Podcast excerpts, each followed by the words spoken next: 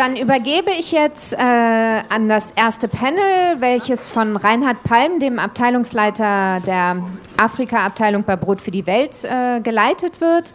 Herr Palm hat sich äh, in den letzten Wochen auf jeden Fall sehr stark dafür eingesetzt, dass die heutige Veranstaltung stattfinden darf und ähm, er wird gleich die einzelnen Panel-Teilnehmerinnen vorstellen. So, ähm, guten Abend auch von meiner Seite. Ähm, ich freue mich, dass wir jetzt hier mit dem zweiten Podium, äh, mit dem ersten Podium weitermachen dürfen. Ähm, ich bin ein bisschen ähm, neidisch auf Eva Maria Schreiber, weil wir hätten gerne das Podium hier um ein oder zwei Plätze erweitert, noch um Vertreter von GZ oder KfW. Aber wir sind froh, dass wir so da sind, wie wir da sind. Und ich darf Ihnen vorstellen, zu meiner Linken von Ihnen aus gesehen, zur rechten Seite haben wir Mordecai Ogada. Er ist ähm, Biologe, Tierschutzökologe aus Kenia. Er arbeitet seit über 16 Jahren im ähm, Bereich ähm, Naturschutz mit einem Schwerpunkt auf ähm, Konfliktbewältigung, ähm, Mitigierung zwischen ähm, Anwohnergemeinden und ähm, Naturschutzbedürfnissen und er lehrt unter anderem Conservation Leadership an der Colorado State University. Und ich habe gelesen, eine Besonderheit in seinem Privaten ist, dass er auch Cartoonist ist. So, willkommen Mordecai.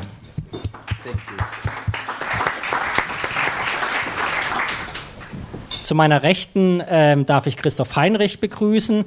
Er ist Mitglied der Geschäftsführung und Vorstand im ähm, WWF. Für den Bereich ähm, Naturschutz ist er im Vorstand zuständig. Seine Schwerpunkte liegen dabei auf dem Schutz von gefährdeten Lebensräumen und Arten, vor allem in internationalen Schwerpunktregionen, aber auch ähm, in den gemäßigten Breiten. Ich weiß nicht, bedeutet auch Deutschland wahrscheinlich.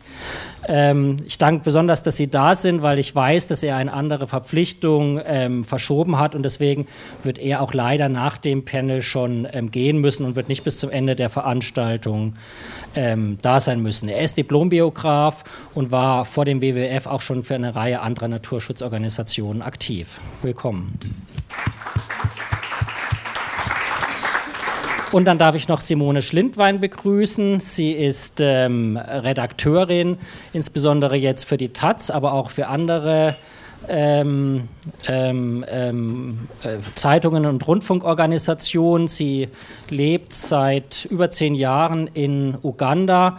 Gerade vor einigen Tagen ist ein fast einstündiges Feature von ihr im Deutschlandfunk ähm, erschien, das ähm, sehr äh, schön nochmal und pointiert die Frage, auch die Militarisierung des Naturschutzes ähm, im Kongo und im Kongo-Bassin-Raum beleuchtet. Herzlichen Dank auch an Sie, an dich für deine Teilnahme.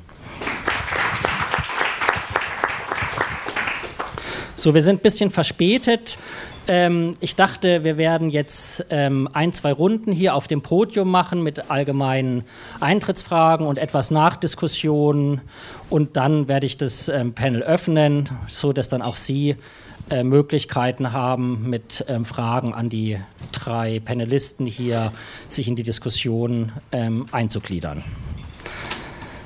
Ich möchte anfangen mit ähm, Herrn Heinrich und tatsächlich nochmal die, die Frage auch wirklich ähm, öffnen und nochmal zu sagen, es wird ja ähm, nochmal einen Blick drauf zu werfen, wie aus, aus Ihrer Sicht, aus Sicht des WWF jetzt tatsächlich ähm, dieser Ansatz mit Naturschutzgebieten als abgekapselt oder als, als spezifischen für den Naturschutz ausgewiesenen Gebieten Artenvielfalt zum einen zu erhalten und zum anderen auch, wie Sie selbst beurteilen, wie in den letzten 15 Jahren die Erfolge und Misserfolge auch waren, soziale und ökonomische Entwicklung von der lokalen Bevölkerung an und in den Schutzgebieten ähm, zu stärken. Also ich denke, es ist ähm, Allgemeinwissen hier auch im Raum, dass der Zustand des Planeten generell ähm, kein guter ist. Wir haben gerade auch in den letzten Jahren, insbesondere im letzten, im letzten Jahrzehnt, nochmal eine sich beschleunigende Inanspruchnahme von natürlichen Ressourcen durch die Menschheit. Das wird übrigens fast gar nicht getrieben von der Zunahme der menschlichen Bevölkerung, wie viele immer wieder behaupten, sondern eigentlich fast ausschließlich durch Zunahme unseres Wohlstandes und auch des Wohlstandes in weiten Teilen. Das heißt, Wohlstand ist ein Treiber von Ressourceninanspruchnahme des ökologischen Fußabdruckes. Und was immer so abstrakt daherkommt, äh, manifestiert sich ganz, ganz, ganz konkret, zum Beispiel in riesigen Rohstoffabbaumminen in Südamerika, in Afrika auch. Aber im Prinzip kann man gar keinen Kontinent ausnehmen. Ihr könnt auch Australien nennen. Wir haben die Probleme überall, wir haben sie letztlich auch in Deutschland, wo es übrigens auch ganz überraschende Ideen gibt, im Erzgebirge oder so wieder sehr, sehr große Rohstoffabbauvorhaben anzuschieben. Die Elektromobilität, das ist ganz interessant. Wir unterstützen das Anliegen durchaus ja auch, kann hier übrigens neue Probleme und eine weitere Verschärfung mit sich bringen. Was aber vor allen Dingen sehr, sehr stark sich auswirkt, ist der steigende Fleischkonsum weltweit oder sagen wir mal auch der anhaltend hohe Fleischkonsum, insbesondere in unserer Gesellschaft. Wir haben es also in den letzten 20, 30 Jahren mit einem massiven Verlust an natürlichen Ökosystemen, Wäldern, Trockenwäldern, aber auch Savannenökosystemen durch Sojaanbau ähm, zu tun gehabt. Sojaanbau dann primär in Lateinamerika der nicht getrieben war sozusagen dadurch, dass Menschen selbst gerne Soja essen, sondern das ist das Treibmittel der Fleischindustrie in Europa in Asien, aber auch in Lateinamerika selbst. Hochwertige Proteine müssen angebaut werden. Andere, eine andere ähm, Entwicklung, die vielleicht irgendwann historisch einmal als der schlagartigste Verlust von wertvollen Ökosystemen jemals in der menschlichen Geschichte beschrieben werden wird, ist der Anbau von Palmöl in Asien. Hier sind allerwertvollste Wälder verloren gegangen in Malaysia, in Indonesien. Heute liegt ein gewisser Schwerpunkt auf Afrika. So was hat das mit Afrika zu tun. Wir haben eine gewisse Sorge, dass solche Entwicklungen, ich sage auch mal solche Landnutzungswandelexzesse Afrika bevorstehen. Und das Interessante ist ja, dass, das, dass ich jetzt zwei Phänomene beschrieben habe, die ich schon als die wahrscheinlich größten ökologischen Tragödien der letzten 20 Jahre beschreiben würde, die gar nicht von lokalem Bedarf getrieben waren. Also hier ging es weder in Lateinamerika beim Soja noch beim Palmöl in Asien darum, sozusagen die Ernährungssituation einer örtlichen Bevölkerung, was ja hochlegitim ist, zu unterstützen, sondern es ist im Prinzip ist hier ein globalisierter Bedarf, der Zugriff plötzlich auf Flächen nimmt und eine ungeheure Wucht und Wirkung entfaltet. Afrika ist davon nicht völlig unberührt geblieben, aber wir haben eben diese große Inanspruchnahme bisher nicht erlebt. Gleichwohl ist Afrika weder im zentralafrikanischen Wald noch eben in den Savannengebieten, wir haben ja über diese Ringeti gerade gehört, ähm, sozusagen heute ein, ein, ein, ein, ein Ort des Friedens geblieben, wo es überhaupt keine Konflikte gäbe. Ganz im Gegenteil, es sind aber andere. Ich wollte nur einmal das ganze Bild gezeichnet haben, weil auf dem ganzen Bild überall in Lateinamerika, aber auch in Asien, überall Menschen, Indigene, aber nicht nur Indigene, lokale Bevölkerung, ähm, auch unter diese Walze des Landnutzungswandels gerät. Das heißt, Natur und Mensch leidet im gleichen Maße. Und ich gebe zu, dass Naturschutz jetzt unheimlich aufpassen muss, dass dort, wo er sozusagen irgendwo in den Kampf geht, auch in diesen Verzweiflungskampf, dann noch Naturflächen irgendwo zu sichern, dass dann Menschen, die sich nicht wehren können, nicht sozusagen zwischen diesen beiden Walzen irgendwo zermalmt werden. Da wird es, ähm, da gibt es für uns überhaupt keine Frage, ähm, dass wir hier sehr, sehr aufpassen müssen. Es ist sicherlich auch so, dass es Beispiele gibt, wo Menschen sozusagen zwischen diese zwei Walzen geraten sind und eben gelitten haben. Wir haben in Afrika ein paar Sondersituationen. Ähm, eine Sondersituation ist in der Tat schon auch die Bevölkerungszunahme, gerade auch in, in, in Ländern des, des, östlichen Afrika, sehr, also sehr viel Zersiedlung äh, des Landes, was legitim ist. Im Prinzip vollführen die eine Entwicklung durch, die wir auch in Europa hier hatten und haben. Und letztlich Schutzgebiete, die als letzte große verbliebene freie Räume übrig geblieben sind. Und da muss, müssen die Länder, die Gesellschaften dieser Länder, vielleicht auch die Staatengemeinschaft, sich letztlich entscheiden, ob das einen sehr hohen Wert hat und ob man diese Flächen ähm, als Schutzgebiete und als offene Räume und als sehr, sehr wertvolles Naturgut eben in die Zukunft überschreibt oder nicht. Das heißt, hier steht, ich sehe schon, dass, dass dieser Dialog darüber und die Entscheidung darüber, ob man Teile der Erde ähm, frei hält, ob, man, äh, ob das in Zukunft noch legitim ist oder nicht. Die Diskussion wird sozusagen von jeder Generation neu entschieden werden müssen. Und in jeder Generation müssen dann auch die Abwägung zwischen möglichen Konflikten und Interessen entschieden werden. Ich bin, ich bin gleich fertig, ich will nur noch ganz kurz das andere große Phänomen, das Afrika spezifisch ansprechen, das ist die Wilderei. Ähm, wir haben, wenn ich von Wilderei spreche, haben wir zwei Phänomene. Das eine ist die, ich sage mal, ich nenne sie mal die große Wilderei, die auch von außerafrikanischen Interessen getrieben ist, nämlich von einer unglaublichen Nachfrage, die überwiegend aus Asien herrührt. Auch nicht aus ganz Asien, muss man sagen. Es sind hier einige bestimmte Märkte. Wir haben Elfenbein, da spielt China eine sehr, sehr große Rolle, aber auch Länder wie Thailand. Aber primär ist es von China getrieben. Und wir haben nochmal eine Sondersituation, die sich ähm, in jüngerer Vergangenheit erst entwickelt hat. Das war der massive, die massive Nachfrage aus Vietnam nach Nashornpulver, Nashornhornpulver. Ja? Ähm, das ist so massiv geworden, dass wir tatsächlich sagen müssen, wenn sich das fortsetzt, werden wir in den meisten Ländern oder in vielen Ländern die Elefantenbestände wahrscheinlich verlieren oder sie werden auf ein sehr, sehr geringes Maß zurückgehen. Die Situation hat sich in den letzten zwei Jahren ein kleines bisschen entspannt, dadurch, dass äh, wir schon sehen, dass äh, in einigen Schutzgebieten die Kontrolle über das Land sich wieder etwas verbessern konnte. Ja.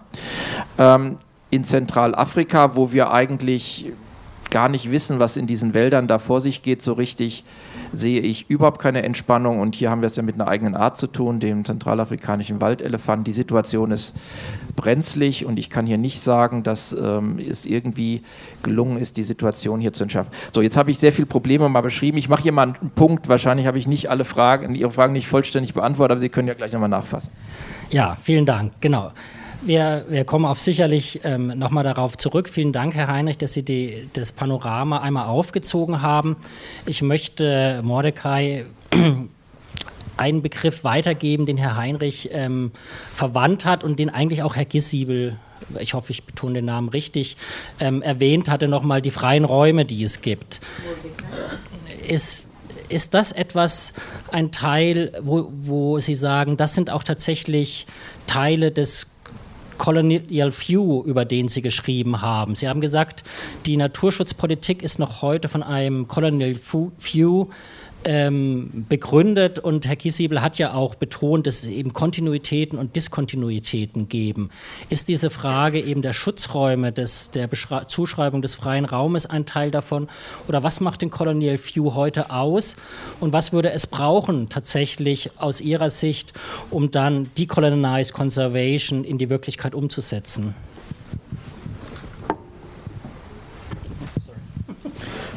Uh, th thank you very much. Um, as if I can refer to to Dr. Gisbel's uh, presentation earlier, decolonizing conservation is not uh, is not that simple as as as that sounds because colonialism, as uh, the, the late Patrick Wolf, the, the English sociologist, said, it's not an event, but it's a structure. What needs to go is the structure.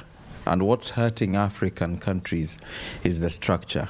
And if I can explain this a little bit, it's that we have changed the way we do conservation. We've changed the technology, the machinery, um, the processes, etc. But we have not changed the thinking around conservation. The, the thinking around conservation is still what we thought in 1910.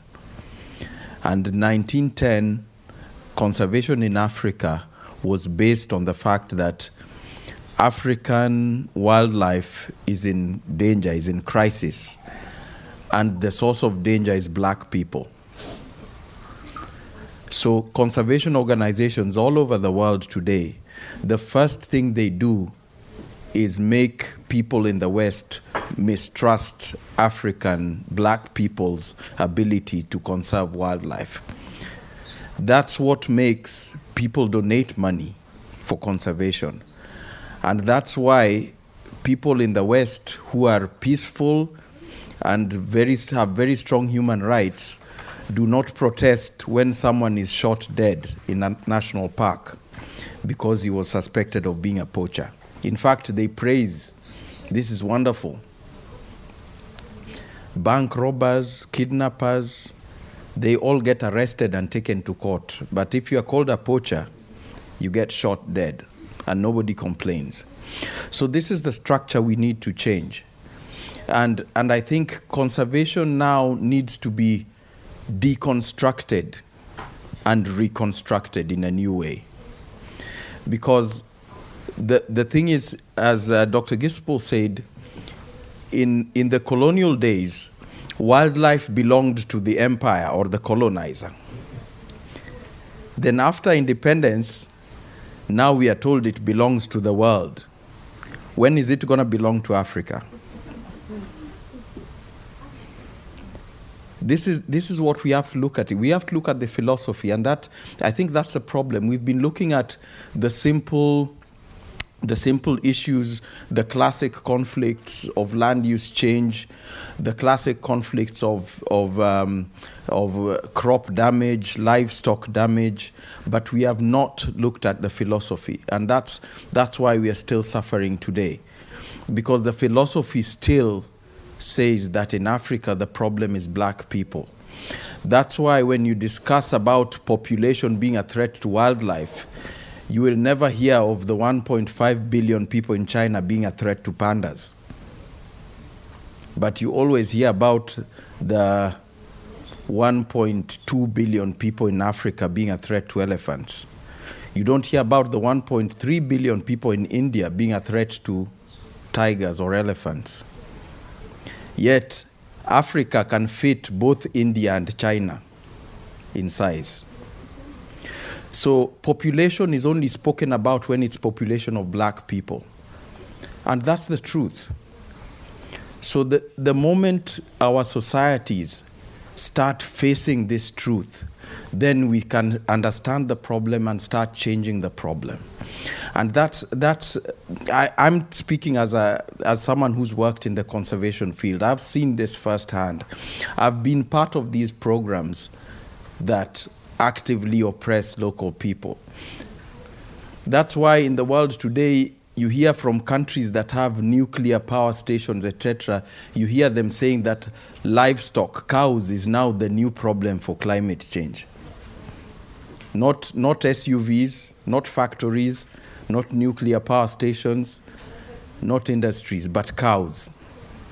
And in Africa, pastoralist populations like the Maasai are now being suppressed because their cows and goats and sheep are being called a threat to environment. And this is the problem we face. So philosophically, we have to we have to deconstruct and reconstruct our thinking around around conservation. Extractive industries are a challenge, but we often find conservation organizations in Africa working in collaboration with extractive industries. They work together with logging industries. In Kenya, they work together with oil exploration industry, and I think they do in Uganda as well. So, wh- where what are we talking about? So, in in the West, we always find the biggest. I think the biggest uh, challenge is in the West. People who support conservation are very peaceful, love, peace-loving, left-wing thinking. Um, inclusive and, and uh, liberal people. But once they give their money to WWF or the Nature Conservancy, that money is taken to Africa to do right wing activities like buying guns, bullets, uniforms, paying commandos. The people in the West, in Germany, in Europe, in the United States, they don't know that. And this is the, these are the issues that we have to address right now, and we have to address them pretty honestly because the people who give money towards conservation in Africa, they do it meaning well, meaning to do good in Africa. But the brokers who take their money and implement projects in Africa are turning this into a business. Conservation has never been a business and it will never be a business. It's a principle. So we must, we must always understand that and remove tourism out of the conservation discussion. Tourism is a business, conservation is a principle. And once we remove tourism, then we can look at conservation in relation to the livelihoods of local people and in, in relation to the ownership of land by local people. Because right now in Kenya and I think many other African countries, we are having conservation refugees. People who are removed from their homelands by conservation projects. So we have war refugees, we have climate refugees, and now we have conservation refugees. Climate change is a global problem, and we have to survive as, as the whole globe, or we die as the whole globe. We cannot survive climate change in little islands called protected areas, where animals and wealthy people will survive, while the poor people will die out there. That's a false premise, and that's what we are working on now. So I think protected areas, we can keep the ones we had historically because they're an important part of our heritage. But in 2019 and going forward, we should not be creating new protected areas because protected areas, by definition, involves injustice. That is, that, that, is, that is the truth from those of us who live in the global south. So when you find Edward Wilson saying we have to conserve our half of the earth to save biodiversity, it worries those of us in Africa because we know it will not be conserving London or New York. It will be Kenya. It will be Congo. So where are we going to go? Just last week, Jochen Zeitz, uh, a prominent German businessman, said he wants to secure 20 million acres of land in Africa for conservation. Nobody asked him, Is there people in that land? Are you going to buy the people? Are you going to remove the people? Everybody said, Wonderful. So we have to think about philosophical because that's where our problems are. Their problems are philosophical. They're not really the classic conflicts. Thank you.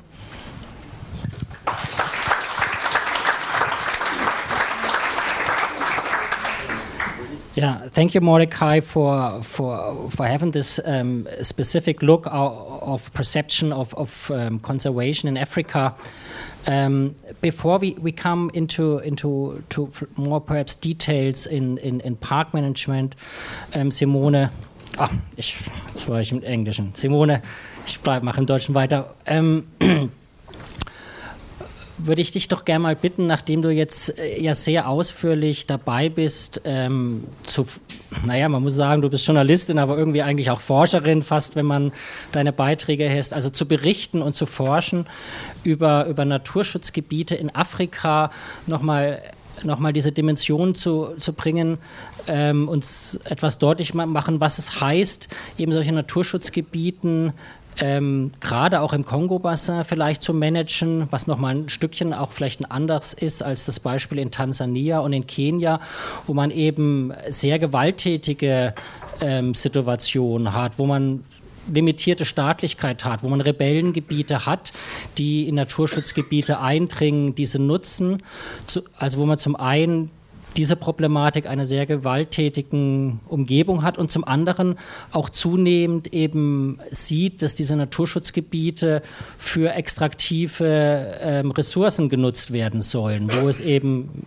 ähm, Herr Heinrich hat es ähm, gesagt, ähm, teilweise seltene Erden gibt für, für Elektromobilität, teilweise Ölvorkommen vermutet werden. Und was bedeuten jetzt nochmal diese, diese ähm, lokalen und globalen Zwänge auf das, auf das Management von Naturschutzgebieten und, und auf dem eben, wie stark tatsächlich dann auch Gewalt ähm, von beiden Seiten ausgeübt wird. Ja, herzlichen Dank. Was ich, glaube ich, gerne einfach als Eingangsstatement mal klarstellen wollte, ist ähnlich wie Mordecai und auch Gisebe gesagt hat, Umweltschutz oder Naturschutz findet nicht so eine Art luftleeren Raum einfach nur statt, sondern in einem, sagen wir, politischen und wirtschaftlichen, aber auch gesellschaftlichen Kontext in Afrika, äh, der auch schon eine Art globale Dimension hat. Und man muss halt einfach diesen Kontext mit reflektieren, um das Echo zu kennen, unter dem, unter dem dass der, diese Naturschutzansätze dann auch äh, entweder sich ändern oder durchgezogen werden. Auf was ich konkret eingehen möchte, gerade jetzt in äh, Ostafrika, aber auch in der Zentral, also den zentralafrikanischen Regionen wie Kongo, Central African Republic und äh, die Ecke, haben wir natürlich eine absolut, sagen wir mal, konfliktreiche Umwelt, in der dieser Naturschutz stattfinden muss. Also das größte, schlimmste Beispiel ist immer der Kongo, in dem einfach zentrale Wälder und Naturschutzreservate liegen, die sich äh, eigentlich nur Verstecke sind für Rebellenorganisationen, die aus diesen Wäldern und Parks heraus ihren Widerstandskampf äh, oder andere äh, Rebellionen und äh, Menschenrechtsverbrechen heraus auch begehen.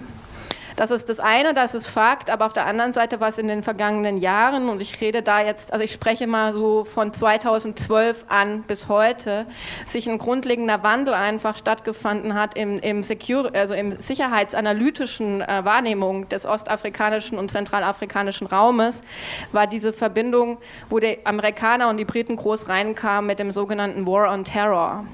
Und das lief dann alles in, Hand in Hand mit dem War on Poaching, deswegen klingt das auch so ziemlich ähnlich ähnlich. Es hat damit angefangen, dass beispielsweise 2012, also äh, Giesebe und Mudekai, wir sprachen auch gestern schon bei der Veranstaltung, hatten wir auch festgestellt immer wieder, dass diese großen Kampagnen, die von NGOs oder auch von Gebern ge gelauncht werden, immer eine Art Notstandszustand beschreiben, nach dem Motto, der Elefant ist kurz vorm Aussterben. Ne? Jeder 15 Minuten Bums äh, ist ein Elefant tot. Diese Zahlen, also das ist eine Notstandssituation, in der das passiert. Und 2012 hatten wir diese Notstände, in denen man einfach große Massaker vorgefunden hat an Elefantenbeständen. Das eine ist ziemlich bekannt geworden im Changa, auf der, auf der, im Changa Park auf der Zentralafrikanischen Republikseite, wo die Rebellen der Seleka muslimische Rebellen gerade denn die, das Land erobert hatten und dann auch in den Park vordrangen und dort große Elefantenbestände auf einmal in der Changa Bay ähm, vernichtet haben und auf der anderen Seite im Garamba Park im Osten der Demokratischen Republik Kongo 2012 ebenfalls große Bestände, also große Herden auf einmal erschossen worden, allerdings mit aus dem Hubschrauber raus. Dieser Hubschrauber, da komme ich gleich nochmal drauf zurück. Ähm, es wurde dann zum ersten Mal die große Kampagne geführt. Also die Wilderer sind jetzt nicht nur mehr mit Pfeil und Bogen unterwegs, sondern mit Maschinenpistolen und sie haben sogar Kampfhubschrauber, mit der sie große Herden erlegen können. Und das ging dann alles in so eine Art große, sagen wir mal, Propagandakampagne rein. Diese ähm, Kampagne wurde gestützt auch darum, dass es dann Berichte gab. Elephant Action League hat große Berichte rausgegeben über eben den letzten Zustand der Elefanten plus die These, dass terroristische Organisationen, also Terrorgruppen in Afrika, sich aus Elefanten, äh, Elfenbeinhandel finanzieren. Im Kongo ist es dann nochmal die FDLR, die ruandische Hutu-Miliz gewesen, die sich eher aus dem Holzkohlehandel im Virunga-Park finanziert oder auch im Kausipega Nationalpark, aber es gab immer diesen Link zu terroristischen Gruppen. Das ging dann einher mit dem gleichzeitigen Beginn des War on Terrors in, in Ostafrika, vor allem der dann durchgeführt wurde von den Briten, Amerikanern, aber auch Israelis, wo einfach konkrete Bombenanschläge, die, das Kidnapping der Westgate Shopping Mall in Nairobi stattgefunden haben, haben zur selben Zeit. Also in Uganda sind 2010 schon die ersten Selbstmordattentatsbomben hochgegangen. Das Westgate Shopping Mall war richtig ein richtig krasser Anschlag, wo auch wirklich Reisewarnungen von westlichen äh, Botschaften rausgegeben äh, wurden äh, gegen Touristen, also für bei auch den Tourismussektor, der daraufhin einbrach und in Kenia gut 10 bis 15 Prozent des staatlichen äh, Bruttosozialprodukts ausmacht.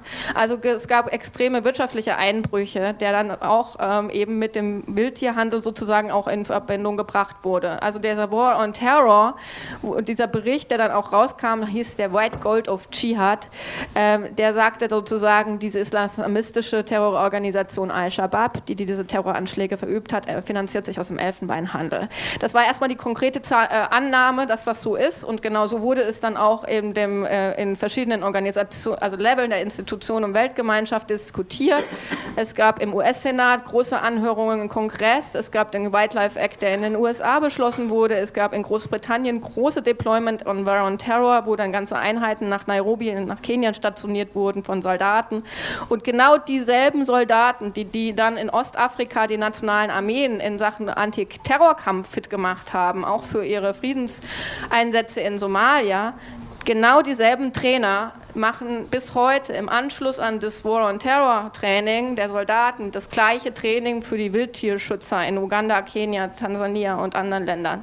Sprich, die Wildtierschützer, die früher eigentlich im Prinzip die Aufgabe hatten, den Tierbestand zu schützen, werden jetzt in Antiterrorismus-Kampf ausgebildet.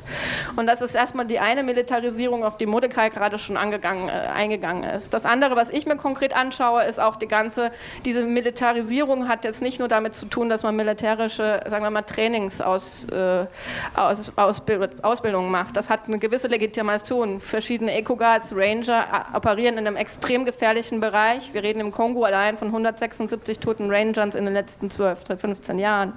Das ist nicht die Frage. Das, allgemein, das, was die große Militarisierungstendenz einfach ist, ist nicht nur der einzelne Soldat und das einzelne Training, sondern der, komplett, der komplette militärische Komplex, der da reingeht in, jetzt in den Naturschutzbereich und Entscheidungen fällt. Das sind zum einen eben also militärische Akteure, vor allem die Briten, ähm, die, auch die aristokratische Elite der Briten hat noch nach wie vor sehr viel in Ostafrika zu sagen im Naturschutz und in den verschiedenen Stiftungen, die diesen Naturschutz finanziert oder durchzieht. Ähm, es gibt und da auch sehr enge Verbindungen zu den Militärs und es gibt eben sehr viele andere private Sicherheitsfirmen, die jetzt reinströmen. Ich, ich komme jetzt zurück auf diesen Helikopter. Die Sicherheits, also die, die Leute, die damals diesen Bericht geschrieben haben zwischen Terrorismus und Wilderer und den Wilderer zum Terrorismus, Terroristen erklärt haben, hat sich später aber durch Recherche von Journalisten und, und Akademiker herausgestellt, dieser Bericht basierte auf einem einzigen geheimen äh, anonymen Interview von Geheimdienstleuten, die das im Prinzip sozusagen der Al-Shabaab das unterstellt haben und die Recherchen, die später rauskamen, war, dass die Al-Shabaab knapp 100 Elfenbein, also Stoßzähne jemals in ihrem Besitz hatte. Also keine große, sagen wir mal 7 Prozent der Finanzierung dieser Terroreinheit eigentlich nur über Elfenbein passiert ist. Der Garamba Park, wo man dachte, die LRA, also die ugandische Lord Resistance Army, ja, äh, hat die Elefanten getötet und daraufhin sind amerikanische und britische, äh, also amerikanische und ugandische Einheiten da reingestürmt worden, also reingeschickt worden, um die LRA zu jagen und den Elfenbeinhandel zu, äh, unter, zu unterbinden, hat sich herausgestellt, dass es aktuell die ugandische Armee war und deren Kampfhubschrauber die Elefanten erschossen hat, auf der Jagd nach Joseph Kony. Also es gibt so eine Art, äh, sagen wir mal, eine Art Propagandamethode, die in der im Prinzip den Notstand ausgerufen wird. Den, der Elefant ist sozusagen quasi morgen tot. Es gibt groß diese Narrative, Terrorismus terroristische Vereinigungen handeln mit Elfenbein und darüber hinaus sind sämtliche äh, militärischen Akteure in diesen Naturschutz reingekrätscht, inklusive die Drohnen und diese ganze Hightech-Equipment, die so viel Geld schluckt mittlerweile. Also wir haben mehr Geld, das in, in Naturschutz fließt, das aber mehr dadurch rein, also mehr ausgegeben wird jetzt in Hightech-Equipment an um, ähm, Überwachungsmethoden und militärischen Gerät und Trainings, anstatt äh, in den Naturschutz an sich. Und ähm, das ist im Prinzip die große These, die wir auch in dieser Rosa-Luxemburg-Stiftung dann, äh, dann aufgemacht haben. Danke. Ja, vielen Dank, Frau Schildwein. Ich, ich will gerne an diesem Thema wirklich ähm, weiterarbeiten, ähm, nochmal mit Ihnen, Herrn Heinrich, und nochmal eben die Frage ähm, auch an Sie weitergeben, nochmal zu sagen, jetzt wirklich, ähm, was es bedeutet, in diesen konfliktreichen ähm, Regionen für Sie zu arbeiten, beziehungsweise für die, für die Parks, die Sie eben begleiten und unterstützen. Ähm, ich glaube, wo ich Sie schon ähm, ein, ein wenig challengen will, möchte, ist zu sagen, dass dieser Begriff der freien Räume mir natürlich problematisch vorkommt, vor dem Hintergrund eben dieser, dieser ähm, geschilderten Kontinuitäten, dass wir natürlich immer wieder Bevölkerungen in den Parks hatten, die schon lange da waren und die auch jetzt eben in den Parks oder am Rande der Parks leben. Und da eben nochmal die Frage, wie Sie tatsächlich auch als WWF damit umgehen. Ich habe in Vorbereitung äh, dieser Sitzung gesehen, dass es ein ganz elaboriertes Konzept gibt vom, vom WWF, von, von, von Safeguards, von, von Policies, mit Indigenous People umzugehen ähm, und an, alle solche Fragen. Und trotzdem sind es natürlich in der öffentlichen Diskussion ähm, Sie und die Parks, die Sie unterstützen, gekommen mit eben der Frage nach Menschenrechtsverletzungen. Und Sie haben dann ja eigentlich sehr, sehr schön den ehemaligen Menschenrechtsbeauftragten Löning beauftragt, eine Studie zu machen, ähm, um nochmal zu gucken, wie gehen Sie mit solchen Menschenrechtsfragen um, wo auch Herr Löning nochmal gesagt hat, ja, bei der Implementierung der Policies, da gibt es eben doch einige Probleme. Vielleicht können Sie da etwas schildern, wie Sie jetzt damit umgehen tatsächlich. Was sind Ihre Policies? Wie gehen Sie damit um? Wo sehen Sie Defizite, wie Sie umgehen wollen? Und vielleicht auch können Sie in dem Zusammenhang konkret nochmal auf den, auf das Statement von Frau Schildwein eingehen, dass dann auch in solchen Parks tatsächlich eben eine, eine, eine Training von Naturschützern stattfindet, die wirklich aus einem militärischen Bereich kommt, der möglicherweise eben nicht so sensibel ist auf Menschenrechtsfragen. Oh, das sind eine Menge Fragen. Ich will mal gucken, dass ich ähm, die präzise und nicht zu lange abarbeite. Also wenn ich vorhin ähm, freien Räume gesagt habe, dann meinte ich nicht menschenfreien Räume. Ich sehe, dass man das missverstehen kann. Das soll damit nicht gemeint sein, sondern frei im Sinne frei von großen Absbaugebieten, von Straßen. Und wir haben jetzt ja das Dilemma, dass äh, mitten in der Selou Game Reserve, eine Weltnaturerbestätte, ein, eine der größten Staudämme Afrikas oder sogar der Welt errichtet werden soll. Das habe ich damit gemeint. Also sozusagen intakte Lebensräume, auch intakt sozusagen für Menschen, die da leben. Ja? Ähm, also wir befinden uns natürlich in einem Dilemma, das ist offensichtlich, auch auf so einer Tagung wie hier, dass wir einerseits sehr, sehr hohe Naturwerte und die werden nicht nur von Europäern oder von Amerikanern oder jetzt zunehmend auch von Asiaten, wer nach Afrika mal reist, wird sehr, sehr viele asiatische Touristen auch sehen, ähm, geschätzt werden, sondern halt eben auch von Afrikanern selbst. Es ist also nicht nur so, dass der Naturschutz heute oder auch der Halt dieser Natur ein ausschließend, ausschließlich sozusagen außerafrikanisches Anliegen ist. Ich glaube, das ist wichtig in der Betrachtung. Dass es das in der Vergangenheit anders war, das mag ich gerne glauben. Da glaube ich auch der Wissenschaft eher, weil ich es einfach nicht besser weiß. Ja? Aber was wir halt wissen, ist ja, dass sehr große Naturschutzinitiativen in den letzten Jahrzehnten, ich nenne mal die Peace Parks Bewegung, die von Nelson Mandela initiiert wurde, die aufgegriffen wurde von äh, den, den, südafrikanischen Staaten, ähm, Peace Parks als grenzüberschreitende Friedensprojekte, auch zur Sicherung sozusagen so etwas wie des afrikanischen Naturerbes zu etablieren. Die Idee kam aus den Ländern selbst. Und wer heute mal nach Namibia reist, nach wo immer hin, gerade die, die Länder, die eben ihre Nationaltabake auch sehr stark als touristisches Potenzial einsetzen, der kommt schon nicht umhin, auch in der Art, wie afrikanische Natur abgebildet wird, dahinter natürlich einerseits Marketing zu verstehen, das ist klar, das ist Werbung, aber schon auch immer sehr viel Stolz darüber, dass es diese Schönheit eben gibt. Und ähm, nehmen wir meine eigene Organisation, der WWF, der früher sicherlich mal eine sehr weiße, äh, getriebene von Amerikanern, Europäern maßgeblich äh, gegründete und später auch dominierte Organisation war, der hat sich in den letzten 20 Jahren wahnsinnig geändert. Äh, die ähm, Büros heute in Afrika sind fast ausschließlich von Afrikanern unterhalten. Die, die Länderchefs sind ausschließlich Afrikaner, die Mitarbeiter zu weit über 90 Prozent. Und ähm, hier gibt es auch unter den Kollegen eigentlich nicht den Hauch eines Zweifels, gerade auch in vielfältigen Jugendkontakten, die wir haben, mit einer sehr vitalen afrikanischen Jugendbewegung, dass es sehr, sehr starke Interessen eben gibt, auch afrikanische Natur selbst zu sichern.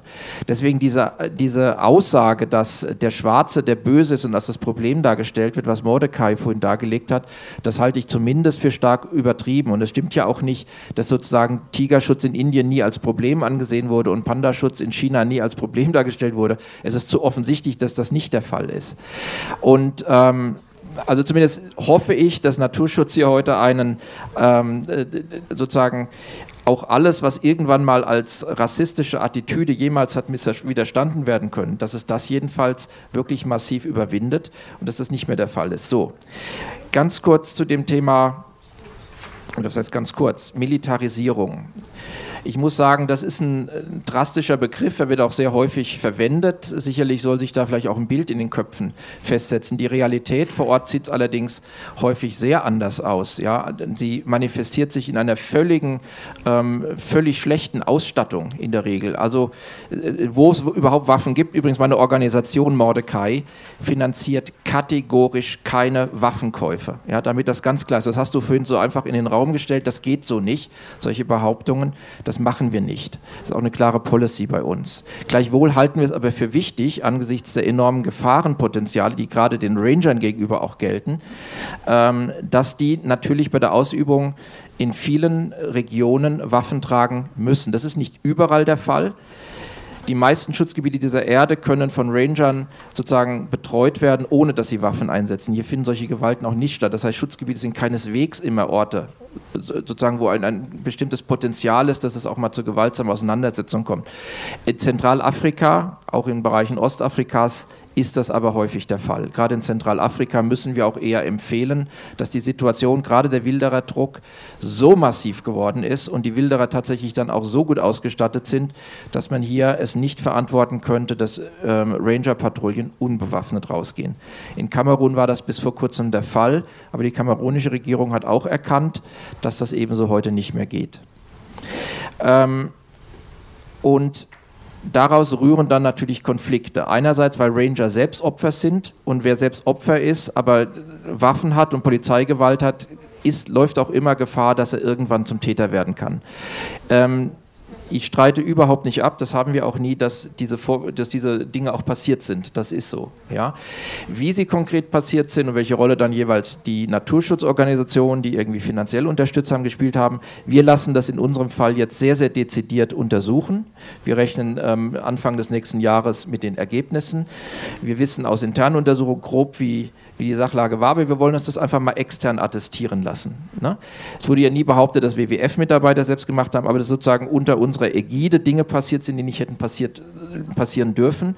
Das lassen wir, wie gesagt, untersuchen. Was wir jetzt haben untersuchen lassen von Markus Löning und seinem Team, ähm, ist ja auch veröffentlicht worden, kann also von jedem auch eingesehen werden, dieser Bericht. Das war mal sozusagen, wie ist eine Organisation wie der WWF Deutschland selbst strukturell eingestellt. Also wir haben gute Bekenntnisse, wir haben enorm viel guten Willen, ähm, Menschenrechte immer, wirklich immer zu beachten. Wir haben auch sehr viel guten Willen, Schutzgebiete eigentlich zu Orten zu machen, wo Menschen im Frieden mit dem Schutzgebiet leben und sogar auch ihr Auskommen bekommen, also wo wir aktiv sind. Ich nehme mal das Beispiel Sanga Sanga, das ist nicht Djanga, was eben erwähnt wurde. Das, das Republik Kongo, wir sind der zentralafrikanischen, die klingen nur gleich, sind auch ähm, benachbarte Schutzgebiete. Wir sind dort seit sehr, sehr langem, wir beschäftigen eigentlich ausschließlich lokales Personal, wie auch in vielen anderen der Gebieten. Das heißt, die Leute kommen immer von vor Ort, sind sehr viele Indigene, gerade dort Bakas ähm, mit drin. Und Gleichwohl haben wir häufig von außen, eigentlich fast immer von außen reingetragen, diese Wilderei, die dort auf, das, auf die Fläche reindrückt. So, wie begegnet man, wie organisiert man das so, dass wenn Konflikte auftreten, dass ähm, keine Gewaltexzesse stattfinden, dass adäquat auch mit, ähm, mit, mit Wilderern verfahren wird, dass es äh, sozusagen jedwede Schusswechsel von vornherein vermieden werden, etc. Das sind ja bestimmte Techniken. Ähm, das hat Löning untersucht. Er hat uns grob attestiert, guter Wille ist da, Policies sind auch da. Das strukturelle Verankern und das ordentliche, dezidierte Abfragen und Organisieren, da gibt es Defizite. Und da hat er uns eine ganze Menge Empfehlungen aufgeschrieben, die arbeiten wir gerade ab. Da werden wir auch einen Bericht zu veröffentlichen. Gehe sowieso davon aus, dass wir alljährlich eine Art, oder ein, nicht, nicht eine Art, einen Menschenrechtsbericht in Zukunft werden veröffentlichen.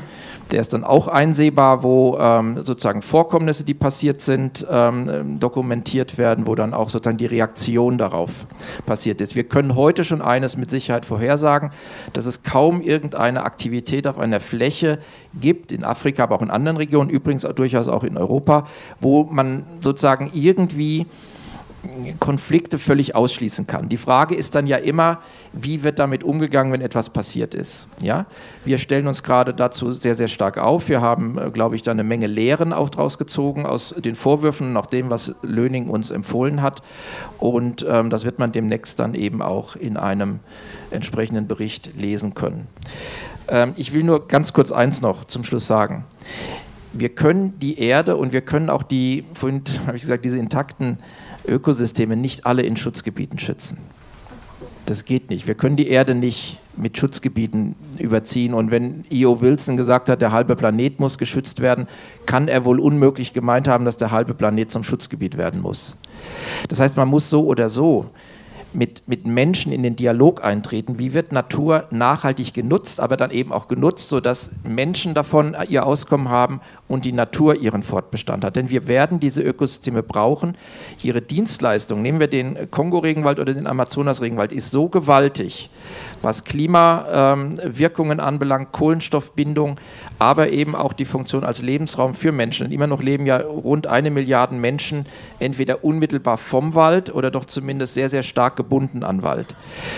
Ähm, dass wir es uns nicht erlauben können, diese Ökosysteme zu verlieren ähm, allein der Klimawirkung nicht geht es. Wir können sie auch nicht alle unter Schutz stellen. Der WWF jedenfalls will das nicht, sondern wir werden uns ohnehin unterhalten müssen, und das tun wir auch längst, welche anderen Methoden gibt es, ähm, die Flächen zu nutzen und gleichzeitig eben zu schützen. Das ist der Hauptschlüssel. Vielen Dank, Herr Heinrich. Bevor ich gleich ähm, wieder zu, zu Mordecai gab, wollte ich eine kleine Nachfrage noch stellen. Ähm, inwiefern ist jetzt bei, bei dieser Frage, wie jetzt eben zum Beispiel so Schutzmechanismen aussehen, wie Konflikte gemanagt werden, wie die Herangehensweise ist, wirklich mit lokalen Organisationen ähm, in Kontakt zu treten. Sei das jetzt einfach Repräsentanten von verschiedenen Gruppen, sei das wirklich indigenen Organisationen, gibt es da klare feste Konsultationsmechanismus, gibt es vielleicht auch Mechanismen, wo Sie Gelder, die Sie von der Bundesregierung kriegen, an Organisationen weitergeben?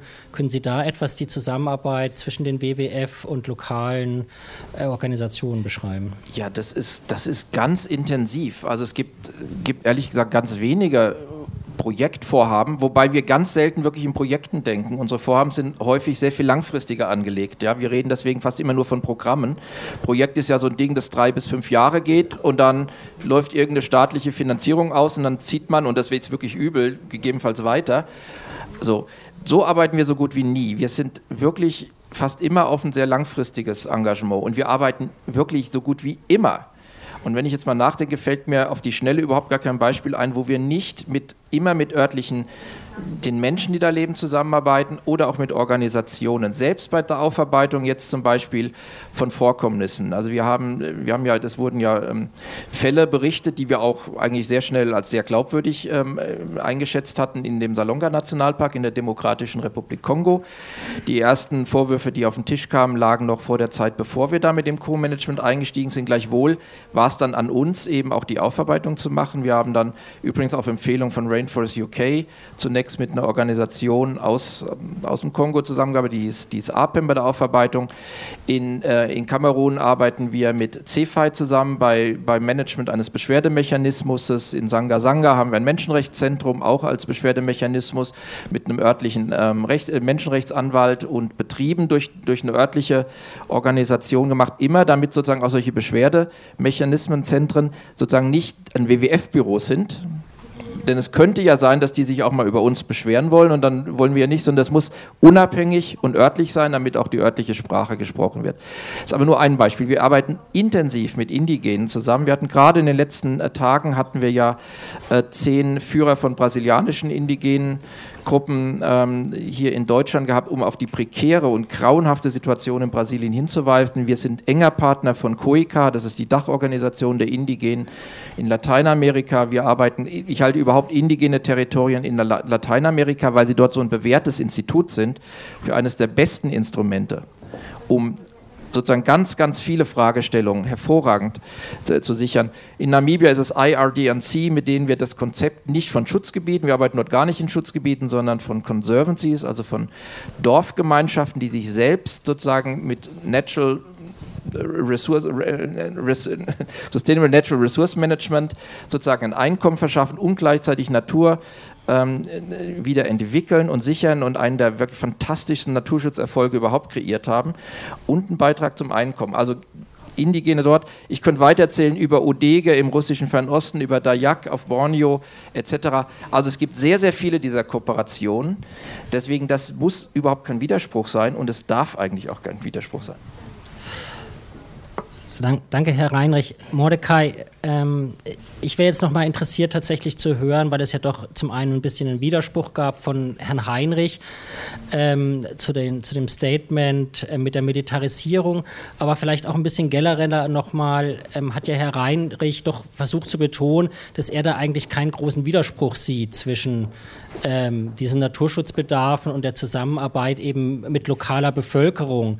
Wäre jetzt aus deiner Sicht schon so eine verbesserte Zusammenarbeit der erste Schritt zur Überarbeitung, äh, zur, zur Überwindung dieses äh, kolonialen Views, Colonial View, oder geht es dir eigentlich doch um was ganz anderes, wie tatsächlich ähm, ähm, mit solchen geschützten Räumen umge umgegangen werden müsste? Du hast ja zum Beispiel sehr deutlich gesagt, ähm, die jetzige Hauptnutzungsart, ähm, sozusagen Ökotourismus, ist etwas, was du eigentlich komplett überwinden würdest. Also vielleicht kannst du da noch mal sagen, ähm, würde in einem Decolonized View die Zusammenarbeit mit Naturschutzorganisationen für dich noch ein relevanter Faktor sein? Wer wäre der Träger solcher ähm, geschützten Gebiete und, und was wären dann eben alternative Aktivitäten und Formen, um ähm, auch dort den, ähm, der lokalen Bevölkerung Einkommen ähm, zu ermöglichen? Th thank you. Um, first of all, on the on the the thinking around conservation, um, in other parts of the world, people work to conserve a species, conserve a river, an ecosystem, etc. But we need to move away from the conserving a geographical area. Because conservation in Africa is always defined, always defined by a geographical area. You, you can call it a reserve, you can call it a park, you can call it a conservancy, but there always is a geographical area. And I think that's, that's, that's, where, that's where the fundamental problem comes. And that's why people ask, if if if an NGO, the Nature Conservancy or WWF, if they go away, who will take custody? The question of who will take custody. There are people living in Africa who own these resources, and they've had custody of it for thousands of years. Africa is not a tabula rasa, you know, the terra nullis approach that, that colonialism had, that Africa was an empty space.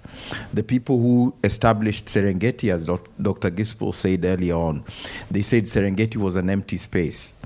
I've even read literature that says the Maasais came there only in 18 something. Maasais did not land from the moon, they've always been there. And the fact is, in East Africa, science acknowledges that East Africa is the cradle of mankind. The oldest human remains have been found in Ethiopia, Kenya, and Tanzania. So people have been in these rangelands for millions of years. But now, and why I said tourism is a problem is because the model of tourism we are using now, even if you look at the advertising materials, they show landscapes that are empty with no people. Those landscapes don't exist, and those posters are made using Photoshop. The Photoshop, you remove the villages, you remove the cows and houses and people. That's how it's done. The, the media, films, um, Discovery Channel, National Geographic, they spend a lot of money to tell people to move out of this place for a few hours for us to film. That's why you never see black people in National Geographic movies about Kenya or Af other parts of Africa. I don't know, have any of you ever seen them in those movies? Yet the people are there. And this is the thinking. The problem is remains in our thinking like we need to have a custodian or else it will be destroyed. We need to have an agency. We need to have an armed person to guard because I always say a protected area is an area that is being protected from who? Is being protected from its owners. That's what's happening in the protected area. So I say the, the, we have a lot of national parks that were established early and mid 20th century. I say we, sh we should keep those. because they're part of our heritage now, they're part of our history. Serengeti, Nairobi National Park, Amboseli, and all those. We should keep them. But we should avoid establishing new protected areas under the current IUCN definition of protected areas.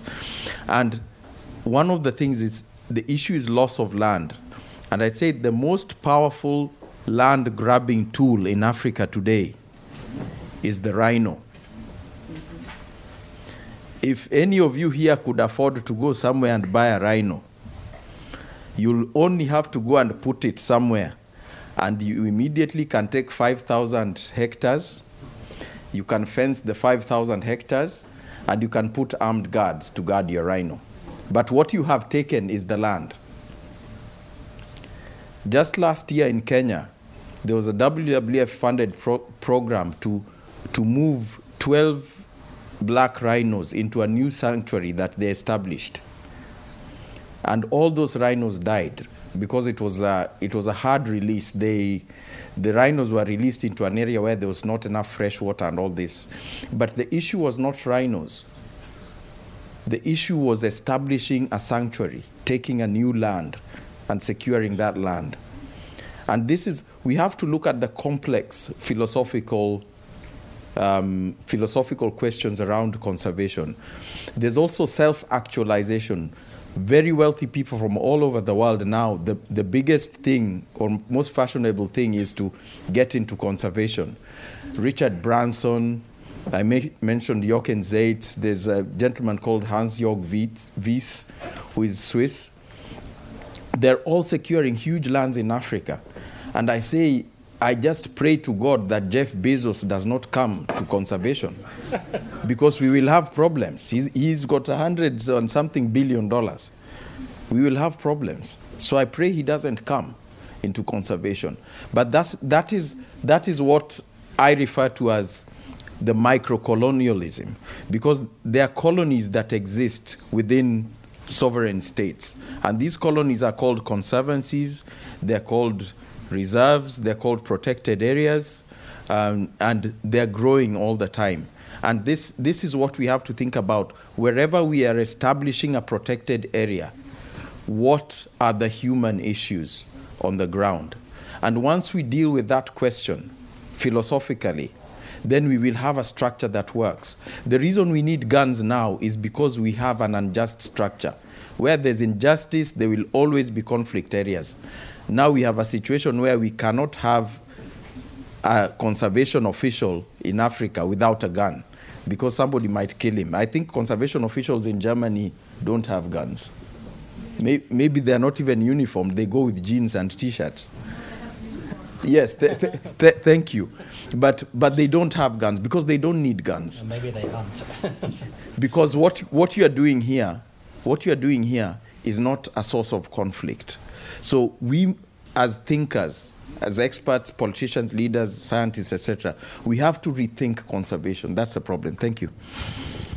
Thank you.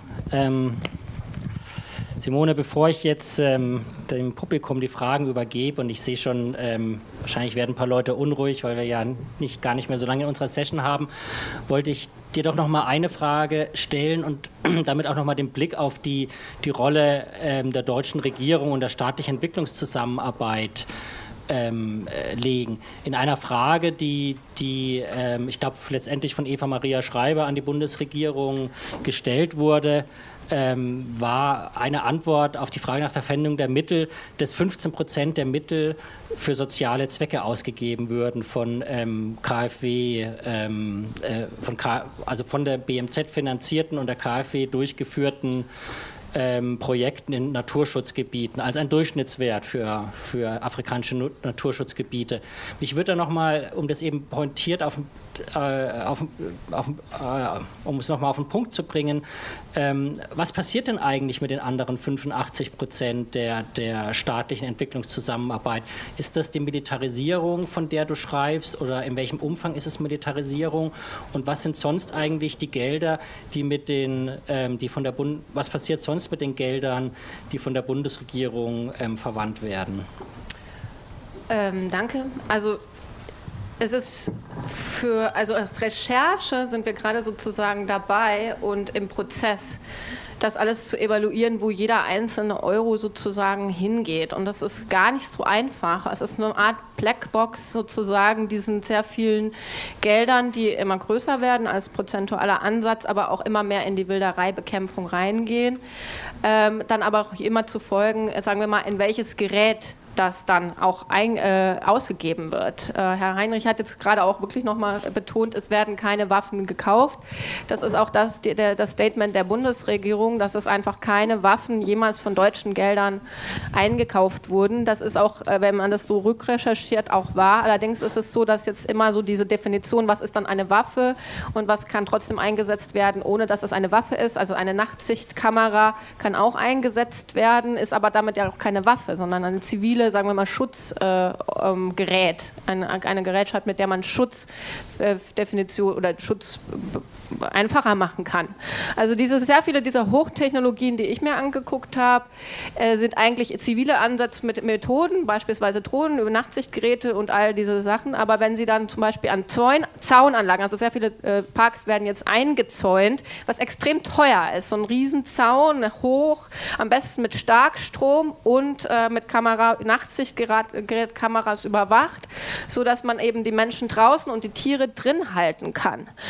Ähm, ähm, das sind solche Installationen, die extrem viel Geld äh, sagen wir, akkumulieren und die in der Wartung äh, teuer sind und äh, gleichzeitig in der Ausbildung der, äh, der Fachkräfte dann wiederum mehr Gelder in Fachkraftausbildungen fließen müssen. Ich habe ähm, mir angeguckt, äh, verschiedene Kontrollräume äh, oder Räumlichkeiten, Installationen, wo man wirklich halt einfach noch äh, mehr braucht als nur ähm, eine militärische Ausbildung, also eine Drohne zu fliegen und so weiter. Man, man, setzt mittlerweile sehr viel Hundestaffeln ein, um Wilderer aufzustöbern. Allein Hunde zu trainieren, hat man in Uganda fünf Millionen ausgegeben. Das war der größte Anteil von solchen Geldflüssen, die jetzt auch von der EU vor allem auch kamen, nicht nur von deutschen Geldern. Aber es verschlingt natürlich prozentual viel mehr Geld, so Hochtechnologie in den Park zu installieren. Plus geht es ja dann wiederum, so Hersteller dieser Technologien sind ja auch meistens dann europäisch-deutsche Hersteller Hersteller. Äh, ich habe äh, in dem Feature hatte ich ja auch äh, Herr Dirk Niebel als Cheflobbyist von Rheinmetall interviewt, der mit seinem Anti-Wilderei-Konzept daherkommt und sich denkt, das ist die deutsche äh, Rüstungsindustrie kann jetzt in die Wildereibekämpfung einsteigen. Das eine ist, dass äh, diese Gerätschaften natürlich erstmal nicht schießen können. Also es ist keine Kalaschnikow, die deutsche oder europäische Gelder liefern. Allerdings können sie die Überwachung dieser Territorien, dieser Schutzgebiete ausbauen. Das ist ja erstmal auch sinnvoll sinnvoll. Das Nicht-Sinnvolle daran ist dann die Verhältnismäßigkeit, mit der man mit Eindringlingen in diese Schutzgebiete umgeht, weil eine Drohne und ein Zaun und eine Überwachungsanlage, die Tag und Nacht funktioniert und am besten vielleicht noch so GPS-Koordinaten. Mittlerweile ist ja wirklich in jedem Elefant, in jedem äh, Gorilla oder auch in jedem, äh, vor allem in den Löwen, ein Sensor, ein GPS-Sensor eingepflanzt äh, mit dem man dann auch überwachen kann, wo diese, wo die Leute, also die Rangers und die Tiere hin und her wandern. Dann äh, äh, kann man auch sehr viel leichter herausfinden, wenn es illegale Eindringlinge gibt in so einen Park. Also ähm, jemand, der zum Beispiel vom Feuerholz holen bis hin zum tatsächlichen Wildern, ist die Bandbreite groß, warum Menschen in die Parks eindringen. Und äh, man, zum Teil sind diese Ranger jetzt mehr auf Patrouille, mehr fähig, Eindringlinge einfach dingfest zu machen. Und dann stellt sich die Frage, was passiert mit diesem Eindringling? Ist es entweder der glatte Schießbefehl, den es in manchen Ländern nach wie vor gibt, oder ist es eher die Bewaff äh, Verhaftung von gewissen Leuten, die dann eindringen? Und äh, im Kongo habe ich mir das angeguckt in einer sehr militarisierten Umgebung, wie mit einfachen Frauen beispielsweise, die nur zum Feuerholz holen in den Virunga Park eingedrungen sind, die vor das Militär Militärgericht gestellt werden wegen potenzieller Zusammenarbeit mit bewaffneten Gruppen, weil der Feuerholz, Holzkohlehandel in der, im, in der Monopolstellung einer Rebellenarmee ist, die als terroristische Vereinigung deklariert wird. Also sprich, jemanden wegen Feuerholz äh, wegen vor das Militärgericht zu stellen, ist ziemlich unverhältnismäßig und das sagen auch die Militärrichter im Kongo vor Ort im Interview, dass sie das eigentlich im Vergleich zu all den Morden und Vergewaltigungen, die hier passieren, unverhältnismäßig finden, relativ relativ die Hälfte der Fälle, die sie im Monat abarbeiten, einfach Naturschutzfälle sind, äh, wo sie dann zu anderen Sachen nichts mehr kommen oder einfach auch die Haftbedingungen in den Gefängnissen so extrem gruselig und tödlich sind, dass es unverhältnismäßig ist, äh, solche Leute dann in solche Gefängnisse einzusperren. Gut. Ähm, ja, wir haben vier Fragen. Ich muss damit leider auch schon die Schlussrunde einleiten. Ähm, ich habe mir als Fragen notiert, ähm, da war die Frage von Fiora Loca, glaube ich, äh, von Sas, ähm, Survival International nochmal die Frage, warum es so schwierig ist, auch ähm, Human Rights Violation zuzugeben. Und ich glaube, es war letztendlich auch eine Frage dazu nochmal, was, ähm, was die Offenlegung von, von Kenntnissen und Reports sind, ähm, die Sie haben. Das war eine Frage an Mordecai und ich denke auch letztendlich ähm, an Herrn Reinrich. Ich habe die Frage nochmal oder die Anmerkung von Herrn Dönke mit dem Aufruf, letztendlich an der staatlichen Entwicklungszusammenarbeit stärker auch Zusammenschlüsse von den verschiedenen Interessengruppen, indigenen Naturschützern ähm, und anderen Organisationen zur Zusammenarbeit ähm, zu unterstützen und da halt auch die indigenen Organisationen stärker zu unterstützen. Und dann eigentlich zwei Fragen, die nochmal ganz fundamental auf die Frage gehen, in welchem Umfang eigentlich Protected Areas notwendig sind, ähm, ob das ähm, überhaupt eigentlich noch ein Konzept ist, was gewünscht ist, war die Frage an Mordecai, beziehungsweise die Frage von Simon Russell, ob wie eine Verdopplung ist. Und ich denke, es ist de facto auch eine Frage nochmal an Herrn Heinrich, was da eigentlich die Politik ist. Ähm, an Simone wurde jetzt nicht direkt eine Frage ähm, ge gestellt, aber ich würde jetzt einfach so vorschlagen, dass wir in der Reihenfolge vielleicht mit Mordecai anfangen, die Fragen zu beantworten und gerne auch mit einem kurzen Schlusswort zu verbinden. Und weil wir jetzt schon halb haben, wirklich bitte versuchen, alle so in etwa drei Minuten diese Schlussrunde dann zu machen. Danke. Thank you very much. I'll start with a question from the gentleman here. On, I think the the international conventions are are part of the structure we have a problem with, and I think um, I've seen UNEP recommending something like uh, um, 14%, um, which which I think under the current IUCN definition of protected areas, that is not tenable. So I think the what we need to change is is the, the agreement. We should say protected systems. And these can be production systems, including farming systems, livestock production systems, or migration systems. So it would include biodiversity, but you protect systems, not area. The, the, the area definition, personally, is what I have a problem with. And um, going to Simon's question, the recommendation to double that, that absolute disaster and I say this again because I know those recommendations target tropical Africa, tropical Central America, the sort of biodiverse regions of the world. So we are the ones going to lose. When it's doubled, we are the ones going to lose. So absol- absolutely not. And I think and think back to back to the previous question, we really need to go back and define that we are going to protect systems, we are going to protect livelihoods, we are going to protect uh, resource rights, etc. It's a more complex thing than the protected area is a very primitive conservation tool, very primitive. It means fences. Fences was uh, high tech back in the days of the Great Wall of China and all that. That's when fences were high tech, 3,000 years ago. We don't need any more fences now. So I think we need to say we are protecting systems and we should not put targets on imposed targets on countries. Countries have different stressors. Australia, I think, is the size of the United States, and they've got 20 million people. Kenya, Kenya is, is, is maybe a tenth the size of Australia, and we've got 45 million people. You can't impose the same, same um, strictures on countries, so it, it has to be at higher resolution. Now, lastly, as, as sort of solution, I think resources going towards conservation is a good thing. The people who give money towards conservation are giving it meaning well. But I think, especially in regards to government organizations, we can just adopt stipulations that a percentage, maybe 5% or 10%, whatever it is, when you give $5 million, out of that, $25,000 goes to hire an auditor to audit the ethics and report on the project. So for every grant, right now we have grants of even $20 million being given to an organization without any structure for auditing. And that is, that is where the problem starts. So if, if we can always give a little bit towards auditing the processes independently. And for individuals who give 100, 200 euros a month to conservation organizations, always ask questions before you give. If you are not sure, do not give.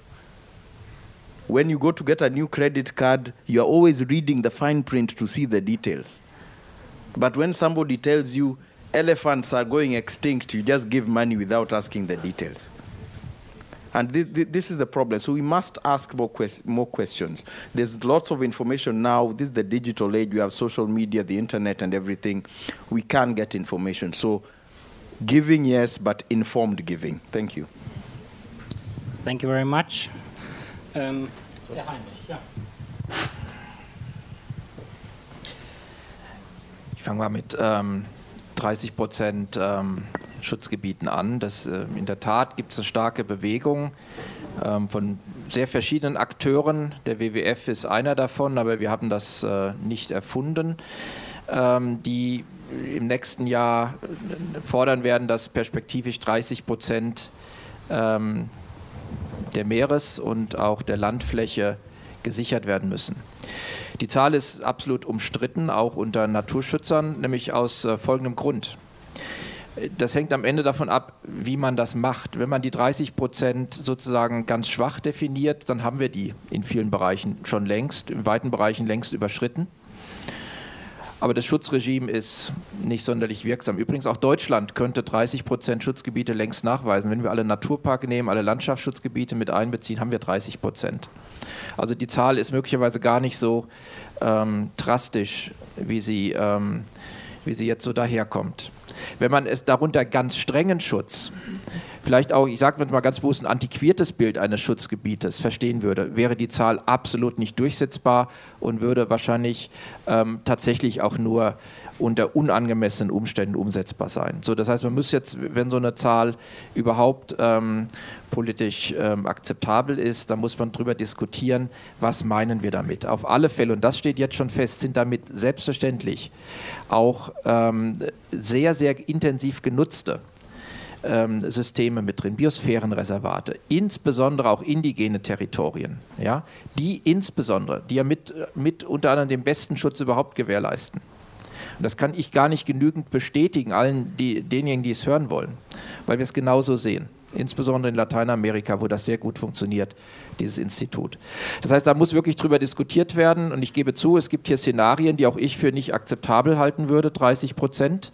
Aber ähm, letztlich ist es die Diskussion, ähm, wie schaffen wir es tatsächlich, eine gewisse Intaktheit auch von Ökosystemleistungen auf der Erde zu bewahren. Und da ist das jetzt ein Diskussionspunkt, über den wird zu reden sein.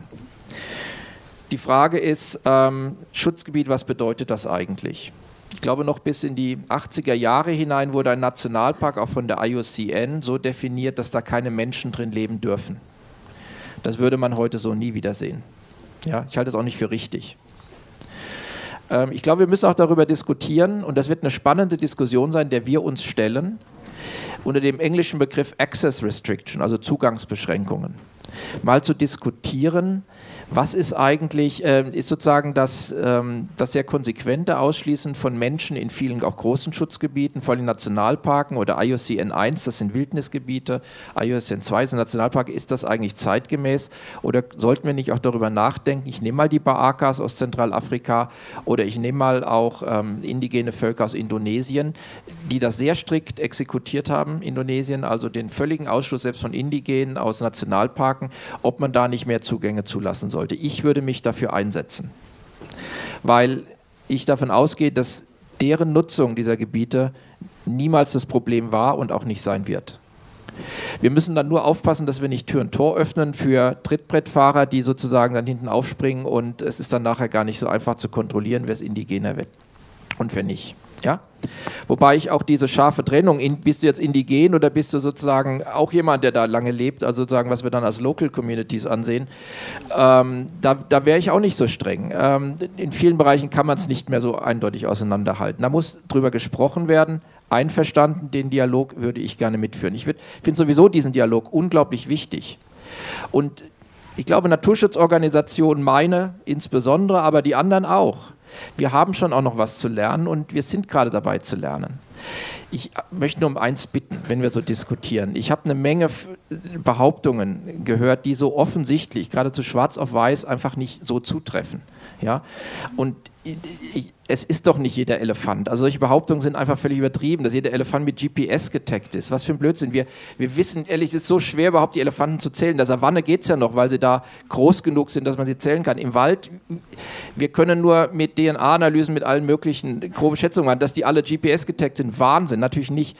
Und die Nashörner, das war in der Tat, das war keine WWF-Aktion, das war der Kenya Wildlife Service, diese Umsiedlung das war, ähm, das ist, war schwer missglückt aus, aus Gründen, die da genau angeguckt werden müssen.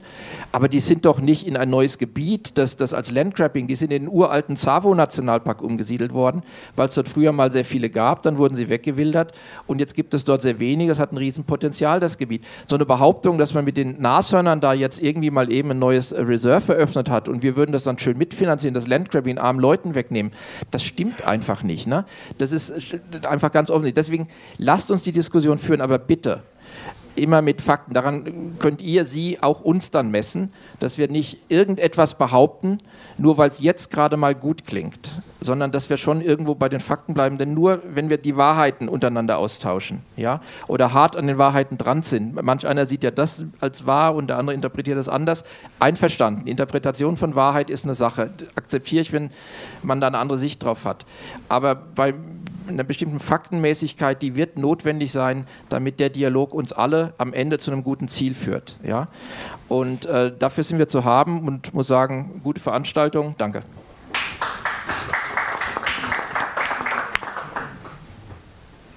Bitte, keine, es war keine Frage.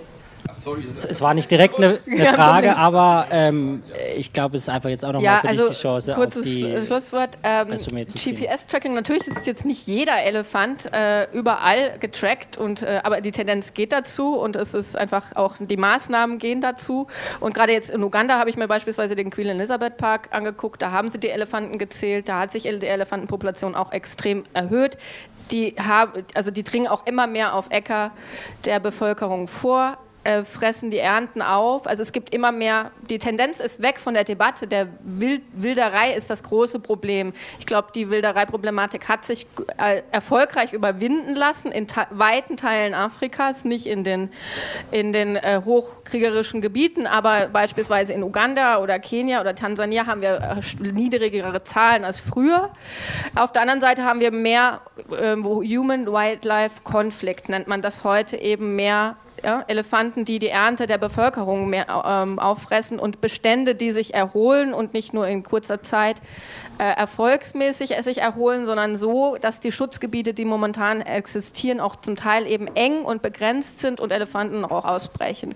Also es wird mehr Potenzial geben für zukünftige Konflikte zwischen Tier und Mensch und der lokalen Bevölkerung und den Parkbehörden, die in vielerlei Hinsicht einfach ihr eigenes Verständnis darauf hingetrimmt bekommen haben und ich sage auch getrimmt bekommen, ähm, da, den, den Schutz der Tiere über, zum Teil über den Schutz der Menschen zu stellen.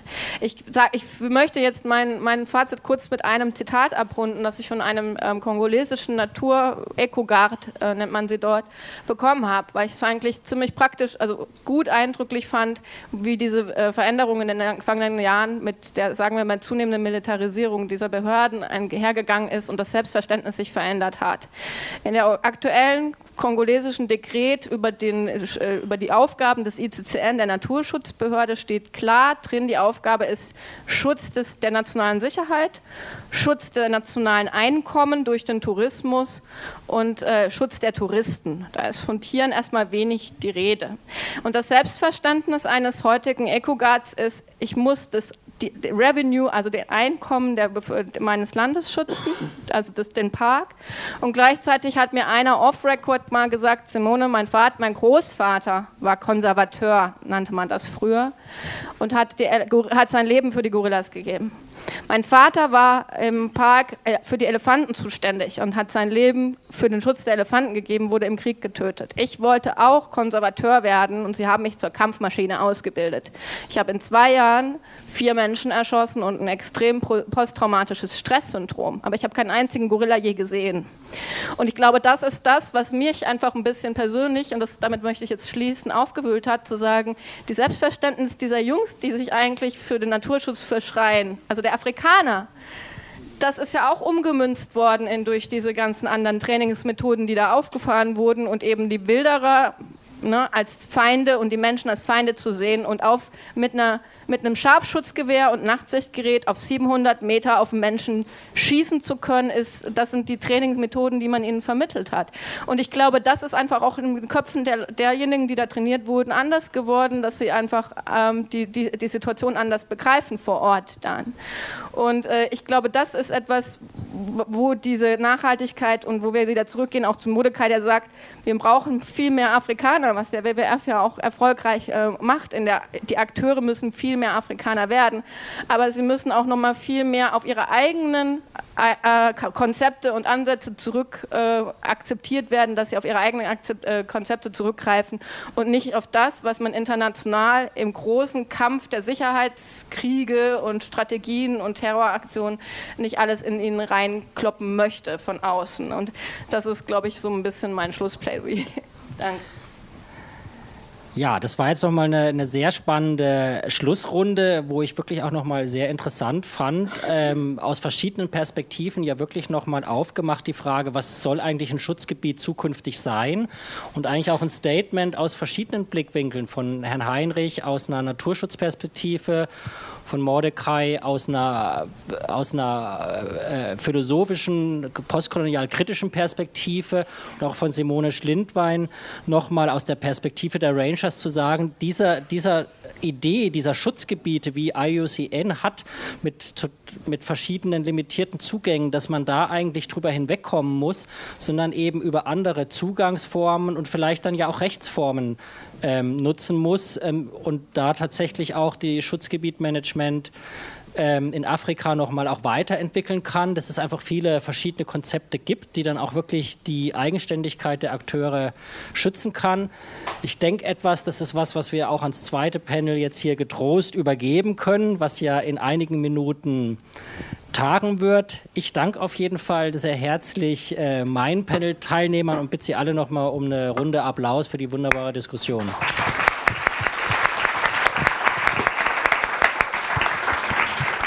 Vielen Dank auch von äh, meiner Seite. Jetzt gibt es eine 20-minütige Pause und dann äh, findet das zweite Panel mit Jutta Kill und ihren Panelistinnen statt.